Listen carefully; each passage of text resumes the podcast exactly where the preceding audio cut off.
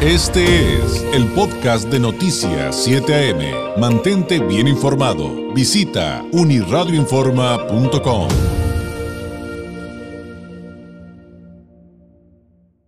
Eh, le agradezco enormemente que el titular de Protección Civil Municipal en el Ayuntamiento de Tijuana, Bernardo Villegas, nos tome la llamada. Bernardo, muy buenos días. ¿Qué tal? Buenos días, David. Un gusto, un gusto saludarte y saludar a tu público.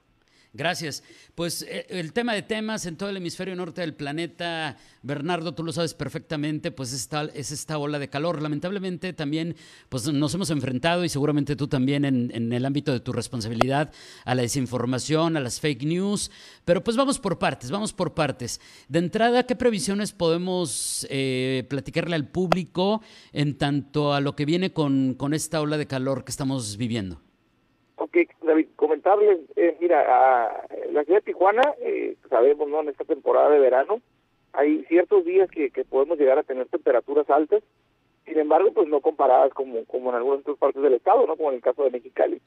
Este, en Tijuana, el pronóstico que tenemos, por lo menos el extendido, eh, podemos llegar este fin de semana alrededor de los 29 grados en algunas zonas de la ciudad, este, con, con máximas de, de 30, ¿no? Eh, sobre todo y mínimas de 16 o, de, o 18, perdón. Entonces, la ciudad tiene, tiene de cierta manera, pues estos climas para el lado de la costa, eh, muchas veces la sensación es de 23, 24 grados y sabemos que para el lado este es un poquito más. No, afortunadamente no, no hemos tenido temperaturas mayores a 30, 30, 35 grados. Sin embargo, pues este, puede todavía, todavía estamos en temporada de que podamos tener estos picos de calor, ¿no? Oye, y como bien decías, pues nada que ver con lo que se vive en Tecate, aunque la parte más severa es sin duda Mexicali, donde pues lamentablemente hemos tenido que reportar, Bernardo, también lo sabes, em, eh, muertes por, golpe de calor. En los, pronósticos extendidos, eh, ¿hay alguna observación de que pudieran subir más las temperaturas para, para, Tijuana? Digo, ya hemos estado platicando con el público que los pronósticos extendidos siempre hay que tomarlos con, con cautela porque siempre hay ajustes, pero ¿hay algo que nos pudieras comentar de ello? Mira, hasta el momento normalmente Protección Civil eh, monitorea sobre todo el pronóstico semana a semana. Este, nosotros emitimos un comunicado los días lunes por la mañana y los días jueves este, por la mañana para cubrir toda la semana. Este, si detectamos alguna alguna alguna en este caso alguna temperatura alta en estos pronósticos, inmediatamente pues emitimos recomendaciones, ¿no? Sobre todo hasta ahorita no hemos tenido digo estos cambios bruscos de temperatura que nos haya llevado a los 30, 35 grados.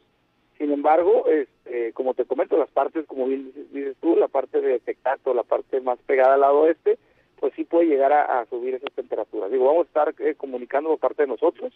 Sí es importante decirle a la comunidad que, que revise las páginas oficiales sobre todo pues para evitar esta parte, ¿no? La, desinformación. Sí, que sin duda es un temazo, pero eh, Protección Civil tiene hasta su propio Facebook, ¿no? Ahí creo que no hay pierde.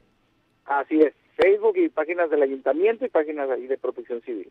Oye, y hablando de las recomendaciones, eh, para cómo está el calor en estos momentos, eh, ¿qué le podremos decir a la ciudadanía que puede hacer ante estas temperaturas? ¿Cuáles serían, digamos, las principales observaciones para cuidarnos? Bien importante, ¿no? Sobre todo en recomendaciones, este, evitar hacer actividades físicas, sobre todo en las horas que, tenemos eh, más temperatura, que puede ser entre las 11 de la mañana y las 2 de la tarde.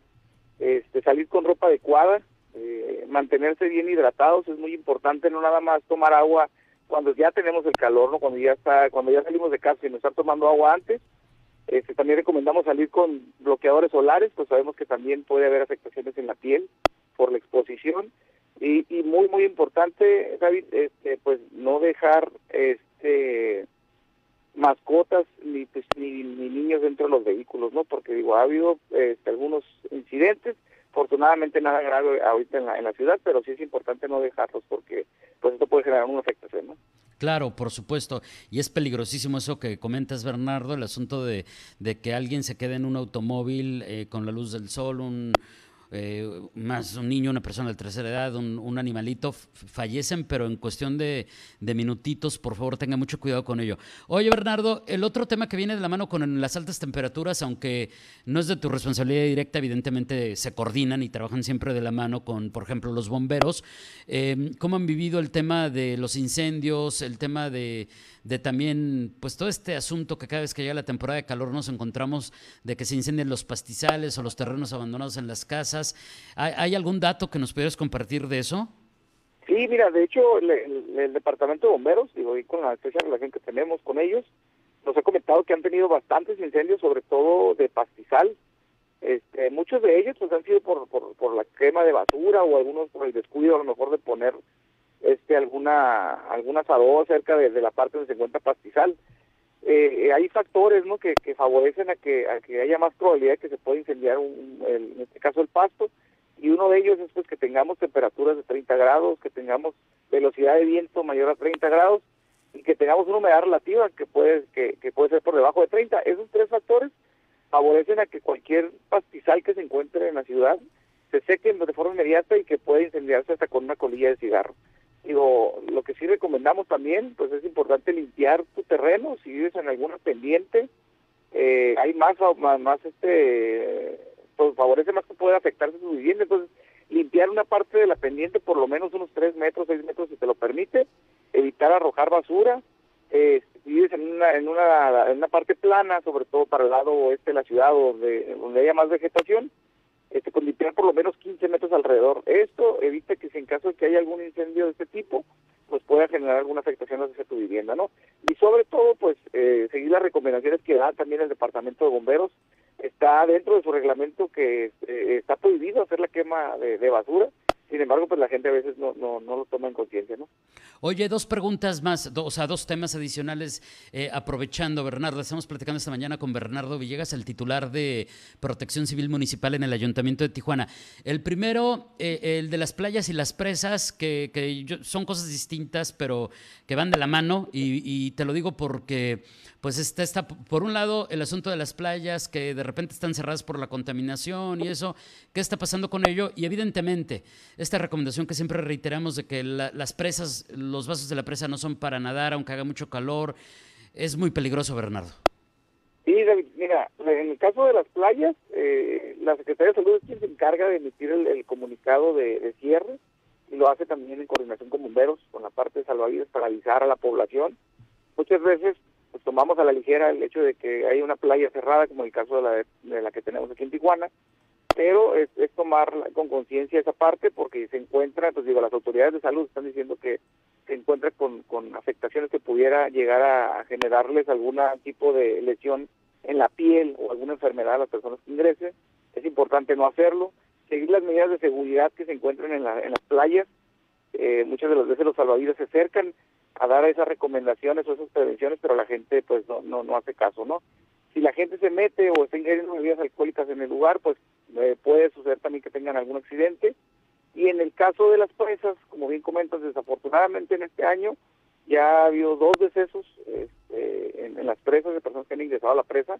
Las presas no son lugares para, para, para recreación, me refiero a meterse al agua, ya que tienen mucho riesgo por el tipo de, fango y por sobre todo por el tipo de, de, nivel que puede llegar a tener si alguien se ingresa a esos lugares.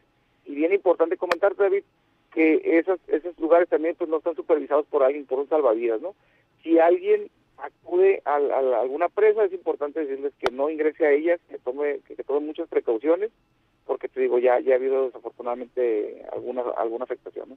Claro, por supuesto. Oye, y para, y para cerrar, eh, ¿qué, ¿qué, pronósticos hay para fin de año y principios del otro? Porque hay mucha confusión respecto al fenómeno del niño, al fenómeno de la niña. Eh, de repente por ahí estaban diciendo que, a lo mejor vendrían lluvias muy fuertes una vez más eh, para finales de este año, principios del 2024. ¿Ya hay alguna previsión respecto a estos fenómenos? Bueno, en los últimos pronósticos que revisamos, nosotros normalmente revisamos este, los pronósticos que genera la NOAA y con agua por el lado de, de México. Este, encuentra un fenómeno del niño eh, desarrollándose. Es importante comentarles, el fenómeno de la niña duró tres años y ahora viene un periodo de fenómeno del niño. Este fenómeno pues se ve caracterizado por, por el calentamiento de las aguas del Pacífico, generando más humedad que puede traer sobre todo para la parte norte, donde nos encontramos nosotros, pues intensidad de lluvias un poquito más fuertes. Eh, sí nos han comentado, de hecho la, parte del análisis que se ha hecho ahí con, con, digo, con, los, con los modelos, que ellos contemplan que puede haber un niño un poco más intenso, ¿no? Pero todavía, como bien son pronósticos, este, pues estaremos monitoreando y informando a la población cualquier cambio importante que se genere. Muy bien, pues estaremos muy atentos. Y Bernardo, aquí los micrófonos abiertos para cualquier asunto que, que fuera importante compartir con la ciudadanía. ¿Algo, ¿Algo que compartir, algo para cerrar antes de despedirnos? Sí, mira, sobre todo eh, que, la población identifique la parte de colorante que nos encontramos en esta temporada de, verano y calor, este, identificar inmediatamente cuándo, cuándo podemos llegar a tener alguna deshidratación, sobre todo en alguna persona. Es importante este, decirle que normalmente cuando hay signos de, deshidratación, pues puede haber náuseas, puede haber este, fatiga excesiva. Sin embargo, el tratamiento podemos darlo nosotros, pues el tratamiento básico, pues principalmente llevar a la persona a un lugar fresco, eh, enfriar su cuerpo. ¿A qué se refiere con esto? Pues puedes colocar un trapo alrededor de su cuello húmedo y sobre todo en las partes, en, en las ingles, en las axilas, para poder reducir esa temperatura. Y también identificar que si hay algún golpe de calor, pues eso se presenta, inmediatamente puede ser pues desorientación, puede estar la piel seca, ya no suda la persona y sobre todo puede tener hasta convulsiones. Y aquí es donde sí tenemos que tomar acciones inmediatas, inmediatamente llevarlo a un lugar seco, o un lugar aislado eh, con sombra y es importante pues llamar al número de emergencias 911. Y, y, sí, es, eh, pero excelentes recomendaciones. Bernardo, te agradezco enormemente este tiempo, que tengas un excelente viernes y pues nos escuchamos muy pronto. Muy buenos días. Buen día, Un saludo a todos. Gracias, es Bernardo Villegas, el titular de Protección Civil Municipal en el Ayuntamiento de Tijuana. Este fue el podcast de Noticias 7am. Mantente bien informado. Visita unirradioinforma.com.